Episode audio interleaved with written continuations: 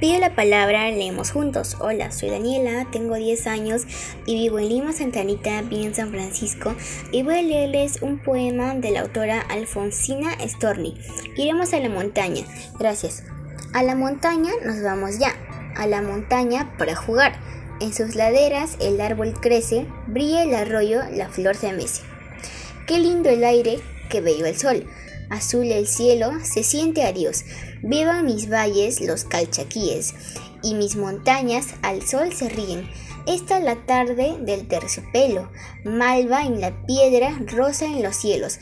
A la montaña formemos ronda, ronda de niños, ronda redonda. Gracias.